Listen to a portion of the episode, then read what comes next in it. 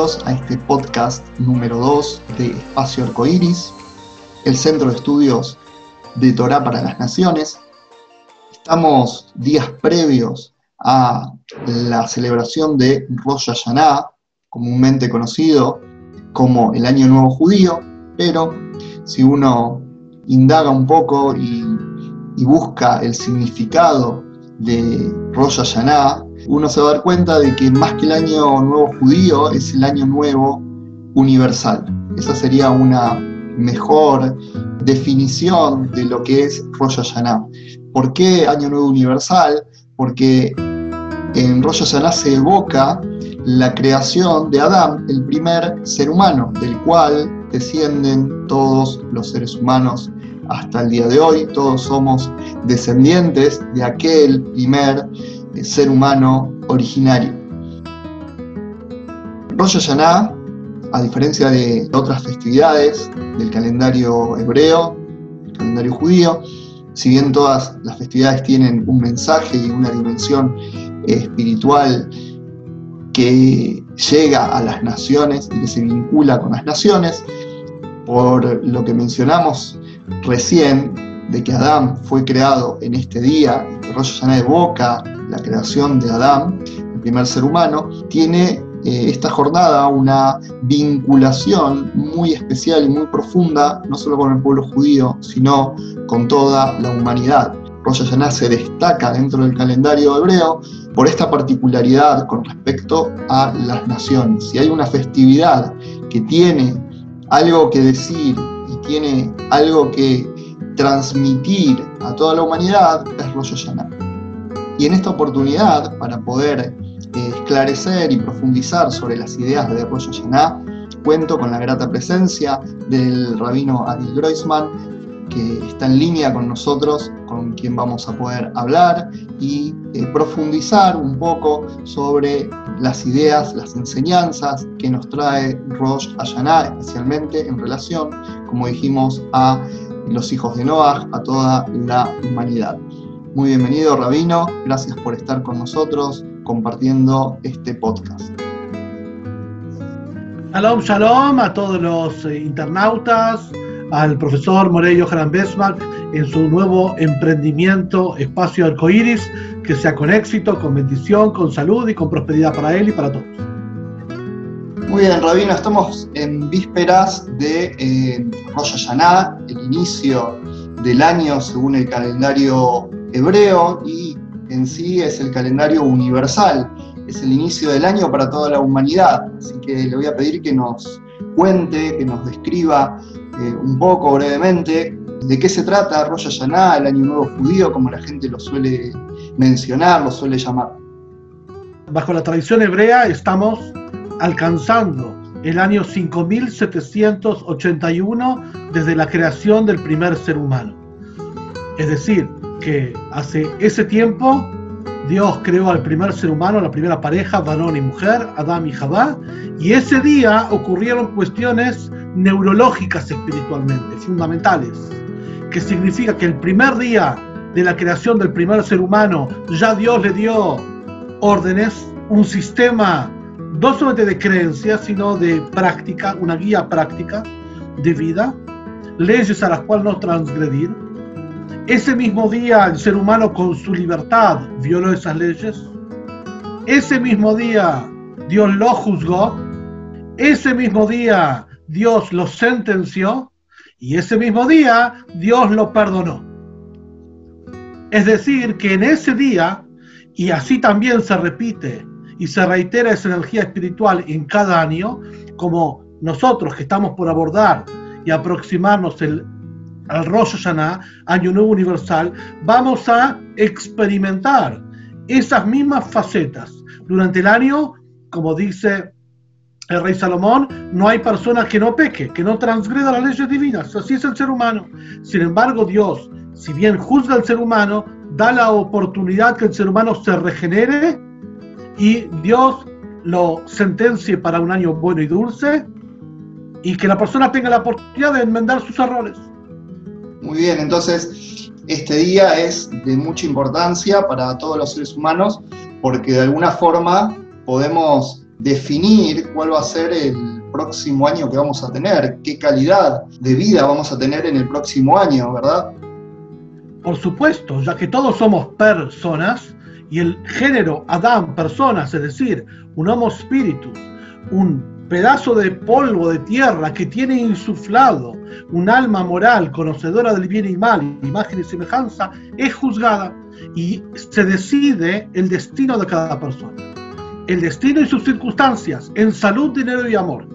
¿Cómo va a ser la salud, el dinero y el amor? Y dentro de eso englobado todo. Por lo tanto, es un día crucial para que la persona se concientice y obre en consecuencia. O sea que el destino o la fuerza del destino, como muchas veces las personas llaman y atribuyen que determinados eventos son consecuencia de su destino, es relativo porque uno en este día puede llenar el, el año que va a iniciar con una carga positiva de una forma que ese año resulte de la mejor manera. Por supuesto, es el día donde se pacta y se negocia el contrato. Dios nos contrata en nuestra vida por un año más y ahí se pacta todo. Entonces, por lo tanto, Dios decide cómo nos va a ir en nuestras circunstancias y nosotros decidimos, no solamente mediante nuestras buenas decisiones, cómo influir en Dios, podemos influir en Dios para que sea un año bueno y dulce. Y también así organizar y generar que las próximas circunstancias que nos toquen sean benevolentes y sean favorables para nuestra vida. En otras palabras, el destino está en nuestras manos.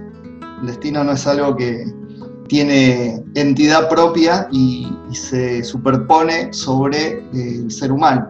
Absolutamente. Lo que Dios escribe en el libro de la vida depende de nuestras acciones y de qué decidamos. Quiere decir que en realidad nosotros lo escribimos.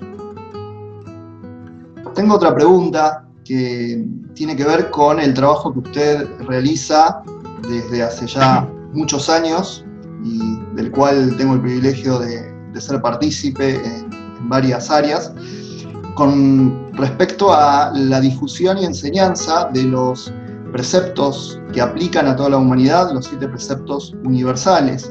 Y dentro de ese marco, quería preguntarle cómo ha vivido este año, cómo es su balance, ya que estamos en un mes de balance, el mes de Lul previo a Rosh Hashanah, donde hacemos un balance en general de nuestra vida y en este marco de Espacio Arcoiris queremos hacer un balance sobre cómo fue este año a nivel del de, noajismo, de la difusión de los siete preceptos, los alumnos, la gente que se ha acercado, que se ha vinculado con usted, con el centro de estudios, y eh, cómo lo ha vivido, en especial con el tema de la pandemia que, estamos atravesando, si hubo una fluctuación, ¿cómo, cómo, se vio este año el noajismo en el mundo desde su perspectiva.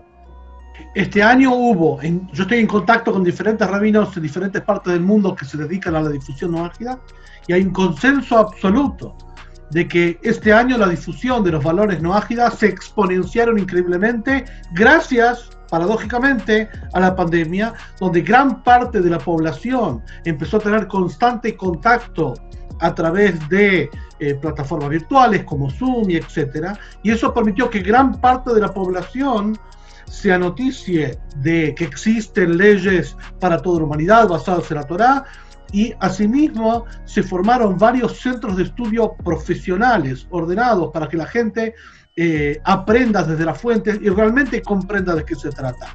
No solamente la divulgación de la Torah, que es muy importante, sino el aprendizaje y la docencia, o sea, una tarea mucho más precisa, delicada, y este año se formaron muchos centros de estudio y gracias a Dios la gente está respondiendo, no solamente en Argentina y Latinoamérica, en todas partes del mundo, lo que supone un desafío porque siempre la enseñanza está eh, ajustada y cenida a lo que es el, alumnado. Entonces no es lo mismo los no ágiles de Latinoamérica que de Europa o que de otras partes del mundo. Pero sí vemos un crecimiento exponencial y un voluntariado por parte de los no ágiles y una organización muy fuerte. Ya no es solamente las instituciones judías y los emprendimientos individuales de, los rabinos, como por ejemplo centro web noágidas.org. Hablamos de que la gente misma, el noágida mismo, se organiza y forma los centros de estudio. Y es algo muy sano, que responde un poco al balance que hay en las clásicas comunidades judías, donde el público a través de una comisión directiva y de voluntariados, con los rabinos juntos arman la comunidad. O sea que la gente eh, se vuelve protagonista, no solamente receptora de contenidos y tratos, sino protagonista en la organización de lo que es la estructura de la enseñanza noágida. Los noágidas pasaron de ser oyentes y simples buscadores de información a tener un papel protagónico, eh, su papel, no un papel impostado como eh, muchas veces eh, ha pasado, que noágidas han venido de ciertos contextos donde emulaban las costumbres y forma de vida judía, queriendo vivir una vida que no era la de ellos y en definitiva desperdiciando su verdadera identidad, su potencial y su vida. Como que en este año hemos visto en, gran medida a los noágidas tomar las riendas de su vida y reafirmar su identidad y vivir su identidad al 100% y eso es algo muy positivo.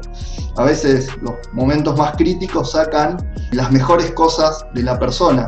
Como dicen los sabios, nada malo viene del cielo, o sea que en definitiva cada circunstancia que atravesamos, por más difícil y dura que sea, es buena.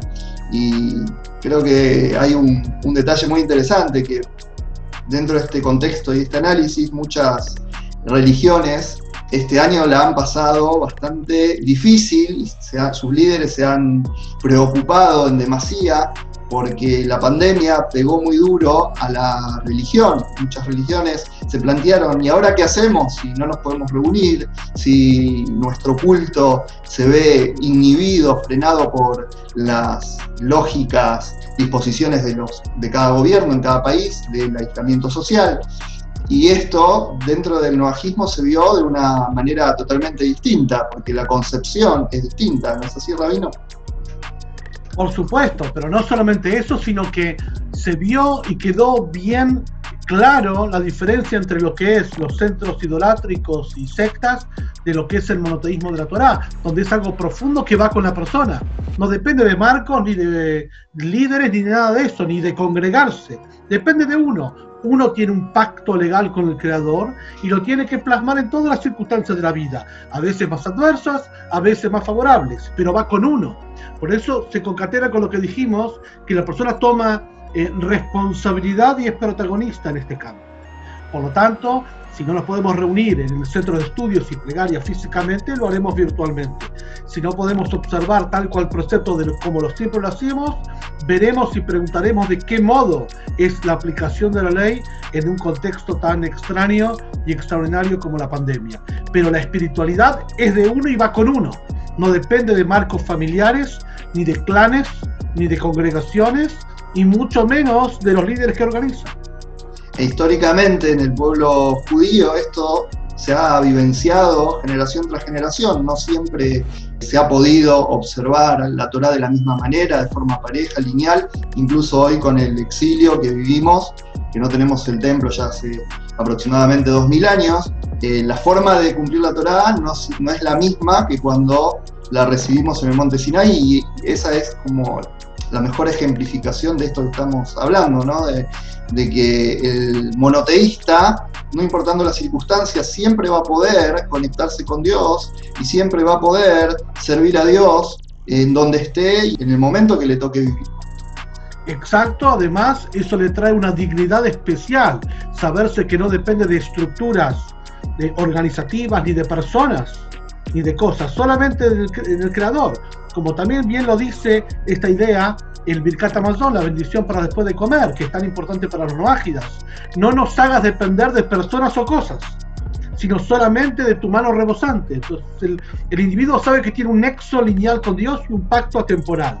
¿Cómo lo plasma? ¿Dónde lo plasma? Es circunstancial y va a ir modificándose de acuerdo a la vida, se modifica eh, en todos los aspectos. Y si una persona se muda de país, encontrará eh, la comunidad no ágida presencial y o, continuará virtualmente eh, con contacto con sus propios maestros, o cambiará de amigos que van circulando en los centros de estudio o lo que sea, pero sabe que depende de él. No depende de un marco, no es porque el amigo se va, yo también me voy, o porque eh, me mudo de país, cambia, no, esto está siempre conmigo, igual que el primer hombre en el primer momento, recibió esa orden de Dios y así continúa hasta nuestros días. Eso lo hace la persona totalmente independiente. Y los noágidas en este sentido son constructores, siguiendo el ejemplo de Noah, que le tocó construir un arca, el, elemento de su propia salvación, y luego le, tocó construir el mundo post-diluviano. Toda su vida Noah se la pasó construyendo, lo que no había lo fabricaba. Y ese es el rol y el modelo que tienen que seguir los hijos de Noah. Y ser parte protagonista también quiere decir ser voluntario, es decir, apoyar no solamente económicamente, sino con ideas, con su cuerpo, eh, y ser parte protagonista de lo que es la organización no ágida, es un, y no, no solamente iniciar e impulsar acciones eh, propias para la difusión del noajismo, siempre y cuando haciendo la salvedad que los contenidos hay que dejarlos a los maestros. El contenido que dar y cómo dar, para eso están los líderes, que saben. La parte organizativa, donde nos reunimos, cómo, etcétera, eso sí la gente lo puede hacer.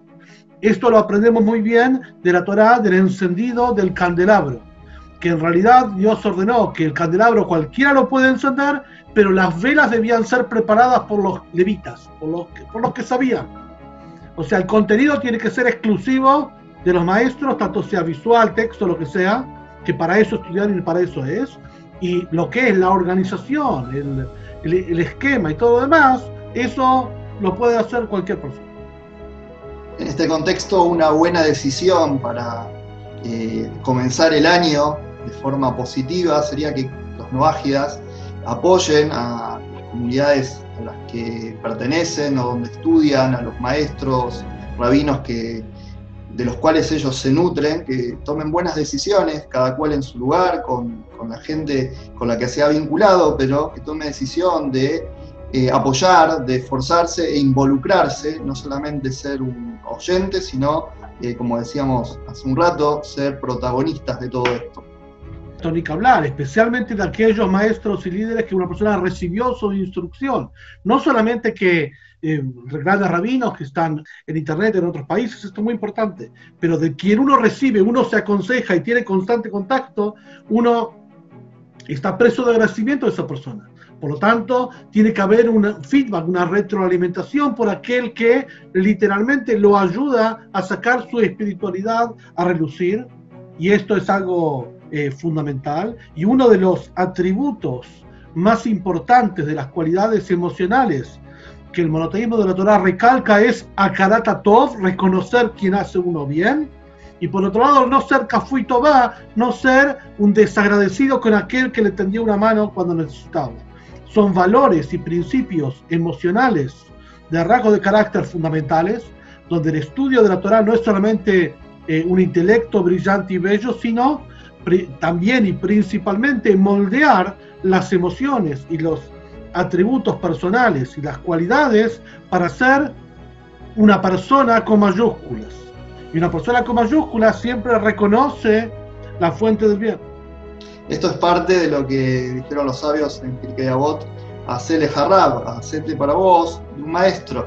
Es como cuando una persona eh, se casa, que no es un vínculo unidireccional, sino que es un ida y vuelta. A veces la gente eh, entiende un maestro como un vínculo de una sola dirección. El maestro da y tiene la obligación, el deber de dar, de transmitir, y la persona es un receptor, pero eh, esta idea no existe, no, no es soportada naturalmente. Tiene que haber en toda relación un intercambio, un ida y vuelta por supuesto, y especialmente con aquel rabino que no solamente le da contenidos e instrucción, sino que está encima de uno, sabe sus detalles, sus particularidades y lo va guiando familiarmente y le sirve de compañía en el transcurso, en los ciclos de vida y en los pasajes de vida, que está tanto con alegrías en los nacimientos y en los festejos, como Dios libre cuando la gente se va y cuando hay todo tipo de cambios, adversidades, crisis y alegrías, la luz de la Torah a través de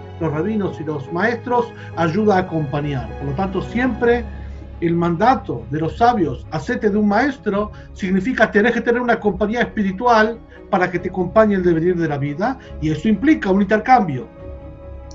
Muy bien, Robino, antes de la última pregunta, que es muy concreta, para los que nos están escuchando y muchos lo conocen y lo siguen, otros no, para los que no, los que todavía no, no se han este, vinculado de alguna forma al centro de estudios o a su persona, en dónde lo encuentran, con qué medios sociales, dónde lo pueden seguir.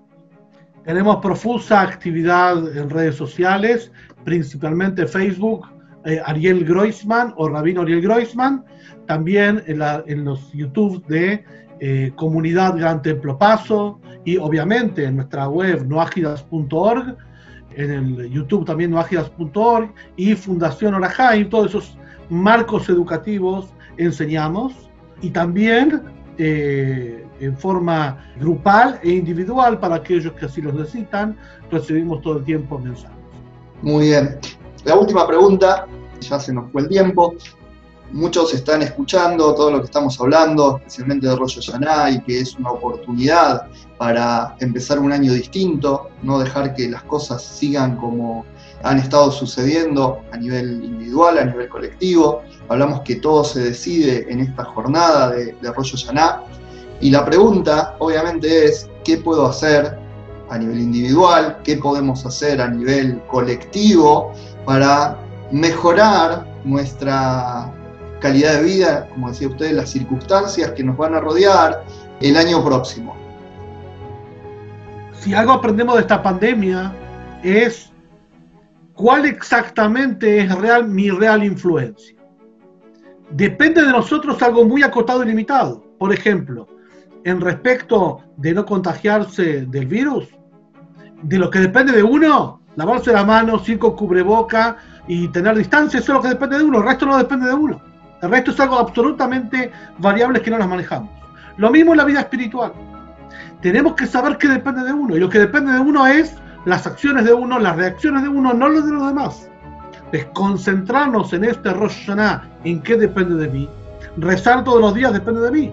Pero algo puntual y específico, por lo menos el salmo de la edad de uno, más uno. Yo tengo 46, digo el salmo 47. Un salmo por día todos pueden decir. Una carilla de Torah por día todo el mundo puede estudiar. Tener un libro de Torah, por ejemplo, Torah Temet, u otros libros, sabiduría diaria, y una carilla por día, eso cada uno lo puede tener.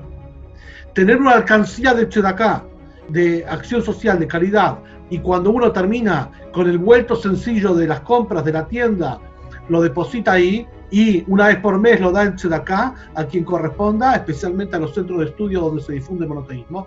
Eso depende de mí, el resto no depende de mí. Entonces, la propuesta es no angustiarse ni sufrir por lo que no depende de mí, de cómo el virus se expande, la cantidad de muertos, eso todo nos llena de oscuridad y tampoco puedo hacer nada para cambiarlo. Lo que puedo hacer es lo que depende de mí. Y eso al 100%. Una vez que hago lo que depende de mí al 100%, listo, hay que recitar lo que dice el Salmo 55, versículo 23, arroja a Dios tu pedido y Él te sustentará. Ya no depende de mí, lo arrojé, no está en mí, porque de mí hice lo máximo que posible. Excelente, pequeñas acciones, pero que tienen un resultado espiritual muy grande, como dicen los sabios. Una pequeña luz disipa mucha oscuridad. El mundo hoy más que nunca necesita luz y cada uno tiene la posibilidad de iluminar el mundo con sus acciones, como dijo Rabino, con una página de, de, Torah, de estudio de Torah por día, con un con Sedaká, ayuda social, cada uno con lo que puede, y si ya lo estaba haciendo, incrementar, hacer un poco más. Bueno, Rabino, muchísimas gracias por su tiempo, gracias por compartir con nosotros siempre las ideas de la Torah, del monoteísmo, y Siempre lo esperamos en este espacio, esperamos tenerlo pronto de vuelta, que tenga un año realmente bueno y dulce y que sigan los éxitos y bendiciones en gran medida en todos sus proyectos, en todos eh, los emprendimientos que tiene tanto a nivel comunitario en la comunidad judía como con los noágidas de diferentes países con los cuales trabaja. Amén, amén. Un deseo, una bendición para todos los que nos están escuchando y viendo que realmente sea un año de cambios, un año de espiritualidad, de próspero bienestar, plena espiritualidad y que tengamos sonrisas en nuestros labios y sin barbijos.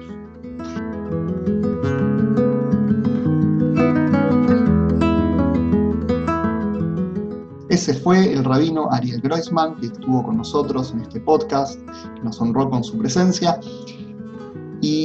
Quería recordarles que pueden visitar nuestro sitio espacioarcoiris.com.ar, donde estamos subiendo información sobre nuestros cursos, sobre las actividades que estamos desarrollando, por el momento de forma virtual, hasta que se estabilice la situación en cuanto a las reuniones sociales y podamos volver a las actividades presenciales. No obstante, por el momento estamos motorizando y poniendo mucha fuerza en lo que son las clases virtuales, los talleres y el contacto a través de Zoom y otros medios online. Así que pueden visitar cuando quieran espacioarcoiris.com.ar. Estamos tratando de subir información todas las semanas. De hecho, este podcast está disponible inmediatamente cada vez que lo hacemos en espacioarcoiris.com.ar. Así que los esperamos.